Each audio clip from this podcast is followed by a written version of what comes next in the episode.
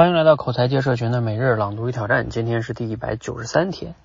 不知道你自己啊有没有这样的一些困惑？比如说，有时候会想一想，哎，我的天赋到底有哪些呢？然后我也很有天赋的一些领域，我比如说去找工作，一面试，为什么人家不要我呢？哎，我这个天赋没有用武之地呀。好，那我们今天呢，给大家分享一段这样的话哈，是我今天在一本书中看到的一段话，哎，就是讲这个天赋。这个话题挺有启发的。他说啊，如果一棵植物有意识，它就会先意识到自己是一颗什么种子，再意识到呢自己在生根发芽，最后啊意识到自己开花结果，长成大树。人对自己的意识呢也大多如此，先通过测评啊、自我提问啊来觉察自己的天赋优势，然后啊再将这些天赋优势发展为能力。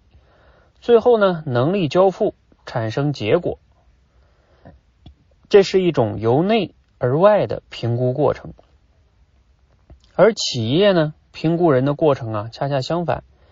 企业会先了解这个人曾经取得的成就成果，然后评估这个人啊，应该有什么能力，能帮助企业解决什么问题。最后呢，再推测这个人有什么天赋。能不能给企业带来更大的价值？好，就简单分享这么一段哈，这是来自于一本书，叫《做出好选择》。呃，其实呢，它这里边用了一个类比哈，我挺喜欢的，就是说，让我们首先也能明白一件事情，是说这个天赋啊，跟我们说的能力还有成果，他们之间是有一个逻辑递进关系的。可能我们每个人呢，嗯，从出生。老天爷啊，给了我们很多的天赋，就像他这个类比啊，你有这些种子，但是这个种子它本身没有那么大的价值啊，你得把它种到土里，生根发芽，长出了一个小苗，这个或者长出了一个树，哎，这个才叫是你的能力，把天赋发展成、培养成你的能力。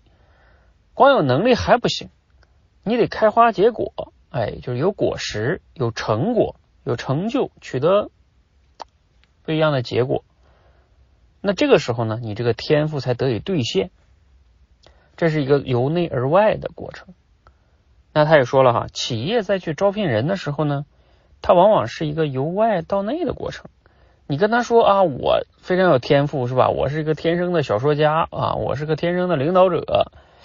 人家说，那你你光跟我说这些没用，是吧？你得来证明你这个天赋。所以他可能会问你过去都做了什么呀？啊，然后你有什么样的作品呀？等等等等的。他通过这个反向来推，哦，你有这些作品啊，那你可能确实有这方面的能力。然后呢，你可能有这方面的天赋。所以你光说你有天赋，那只能说你有一粒种子，所以没有竞争力的。